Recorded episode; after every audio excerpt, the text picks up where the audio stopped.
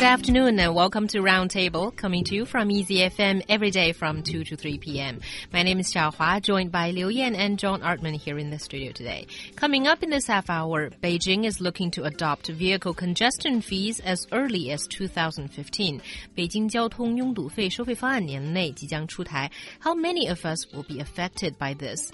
And Beijing plans to get the go-ahead to build wholly owned, wholly foreign-owned hospitals. 北京试点外资医疗 机构到国际医疗服务区发展. Why is that? You can join our discussion by sending us a WeChat message. Now 我们的微信号是 EZFM Roundtable，在微信的通讯录下点点添加，然后就可以通过微信号搜索到我们。另外还可以给我们发送语音消息，and there is a chance that your voice will also appear on the show if you do that. Also, you can find us on Sina Weibo. We are 轻松调频 Roundtable. But first, Beijing is to unveil plans for a low emission zone and a vehicle congestion charge by the end of the year, with measures to come into effect as early as 2015. Environmental officials say that they're consulting with experts on whether to adopt a scheme similar to those followed in London or Milan. In London, the congestion charge is only imposed in some parts of the low emission zone, while a fee is collected from every driver entering the low emission zone in Milan. So finally, after so much talk and information and speculation, it seems that this will be happening after all the discussion and debate, right? Well, the discussion and the debate has been going on for quite some time, and according to the Beijing Youth Daily, Beijing included this proposed scheme in its action plan to reduce air pollution between 2013 and 2017. So, if all goes well, we can expect that it will definitely be implemented before 2017. But still, personally, I, am not sure about this because when it comes to asking people to fork over money, it's always extremely difficult. Mm. Yeah, it seems like, I mean, you know, Beijing has done um, quite a bit, I would say, to, to try and, and reduce the number of cars on the road. Um, you know, back in 2008, we had the, the even odd um, number plate days. Um, it, you know, just just back in 2011, they made it, or 2012, excuse me, they made it more difficult to get uh, license plates with the the lottery and and things like that. And then they even further reduced the number uh, of new cars that are going to be allowed on the road last year. Um, and and we also see, of course, the um, it's it's not necessarily even odd anymore, but it's still restricted by by license plate number. Mm. Um, but we've seen that that all of these measures really have not been all that effective. Uh, I think almost at any given rush hour, you're going to find that the same spots here here in Beijing uh, are still going to be fairly congested to the point of, of not not really moving very much. Mm. I would say that in general, it has gotten a little bit better. Like we don't see you know traffic jams that last for you know an entire day any lo- any longer as we did back in 20, 2010 and 2011. Uh, but in general, the situation is, is still quite bleak.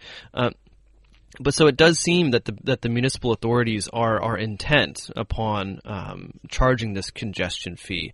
They uh, basically the, the the point now isn't so much are we going to do it or not, but uh, there's two two questions. Number one, how do we charge people?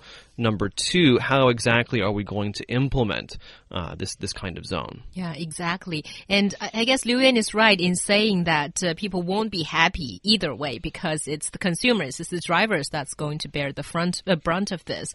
But yes, it seems that now on the table are the two sort of plans. One follows the model of London, the other follows the model of Milan. So which one is more likely to be adopted? And to us, I mean, the people here in Beijing, does it make that much of a difference? Is it still that, you know, people are going to pay once they, they enter into a certain area? I think personally speaking, I prefer the Milan model because uh, it doesn't matter who you are, as long as you are a driver, you will be uh, paying this fee. So in this sense, it's more equal. You can say that. Um, as for the London model, it says it is only imposed in some parts of the low emission zone. So there will always be people asking questions like, "Oh, why uh, is this certain part included? Why not that part?" So you're going to have to spend a lot of time trying to uh, convince people why you're doing this and why this is the right thing to do. And that's not easy to do, I guess, mm -hmm. because like I said, when it comes to asking people to fork over money, they're not always reasonable. Yeah, and that's that, that's that's probably going to be one of the biggest sticking points. Really, is is trying to find uh, a sweet spot in terms of how much money is actually going to be charged and who exactly is going to be charged as well. I mean, I'm looking at the details of the the London versus uh, Milan models, and to be honest, they don't seem to be all that different. Um, they're basically they're basically just looking at different ways of, of separating out congestion zones versus low emission zones um, and and things like that. Uh, and, and, in London, what they what they primarily do is uh, just uh, take a picture of your license plate and then they'll send a bill to your home, which seems like it'll it, it should work pretty well. Mm. Um, and with with Beijing and, and most larger cities in China, I mean the the, the, the traffic camera infrastructure is pretty much um, already there, and so it seems like that that would be a, a good way to go.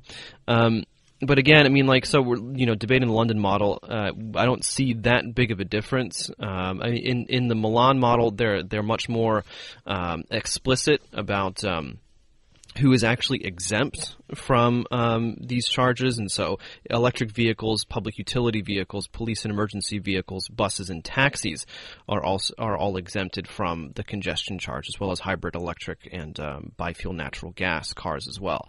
Uh, so not only does that uh, help to reduce the, the, amount of traffic in some senses, it also uh, encourages people to to purchase these electric cars or, or hybrid fuel cars, um, thus you know breaking down emissions uh, quite a bit. Mm, that's right. And uh, I think one thing that's worth noting is that in both plans, I mean, the information given, it gives out the specific expenditure of the fees collected through uh, these congested fees. And most of it is spent in, in improving road networks, some also in, in the Milan case in tackling pollution.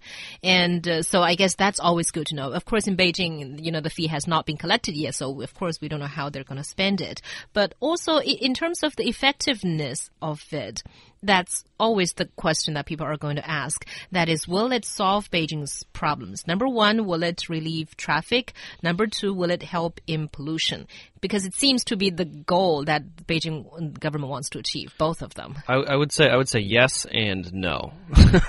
um, I, I, honestly I do not understand why they are packaging this as uh, you know uh, an anti-pollution scheme or, or pollution reduction scheme. Because um, when when we look at we look at London's case, I mean, th there was actually a negligible effect mm -hmm. on the on the uh, the amount of uh, pollution in the air around London. Uh, and when we think about Beijing's situation, you know, a, a lot of the, there is pollution obviously coming from cars. There will be a slight difference, but I honestly I doubt, you know, if we look at the pollution sources, that it's going to have that that big of an impact. I agree. Plus, I mean, if you look at the London model, it's not that surprising after all, because the fee is only collected between 7 o'clock and 6 p.m. from Monday to Friday. Mm -hmm. So it's not charged at weekends. For a lot of people, maybe the only time they can drive is the weekend. Yeah. especially if they live nearby where they work. Mm, that's true. And that's probably why also people worry that maybe it won't be effective in congestion either. I think it will. I, I, I, I really do. I mean, you know, because the, the, the only people that po could possibly be exempt are going to be buses uh, and and possibly even even taxis. I think it would be kind of unreasonable to, mm. to be mm. charging taxis for this as well. Right. But I think that really, I mean, when when you have this kind of charge, uh, people are going to be uh, more and more reluctant to to actually drive their car. Mm. But I think you know we we have to be looking at it from a bit more of a holistic approach. So yes, of course, we can have this congestion fee, but then what other alternatives are you offering people who need to, to get to work and, and to get back home? Right. Um, and so I think that, that really, you know, we can talk about the congestion fee all day. Uh, and I think it, it, it, even, even without a significant Im improvement in public transportation, I think it will still have a have a visible impact. Uh, but really, you need, you need that double whammy: uh, providing better bus services, providing better subway services, and, and things like that to really convince people that uh, paying a little bit extra isn't necessarily worth it. Mm, yeah, I do agree with that, and I sometimes I think you can sort of blame the speed of China's development, uh, urban development, because it seems that uh, uh, first of all, the government was trying to encourage car buying in order to to boost the economy, and then all of a sudden it's too congestion, uh, too congested in cities, and people have to give up driving or you know be paying more to drive. And then before they do that, there isn't a good enough road network, a public transportation network for people to use. Yeah, I would say a lot of the traffic problems, to be honest, aren't aren't. Yes, of course. I mean, there are there are too many cars on the road, uh, but a lot of it's a city planning issue as well.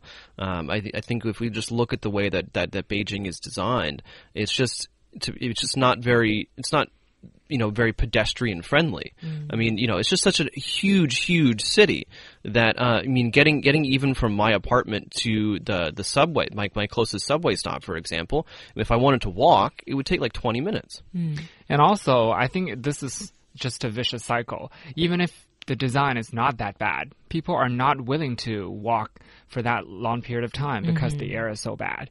So it just never ends. Yeah, that's true. And you're listening to Roundtable.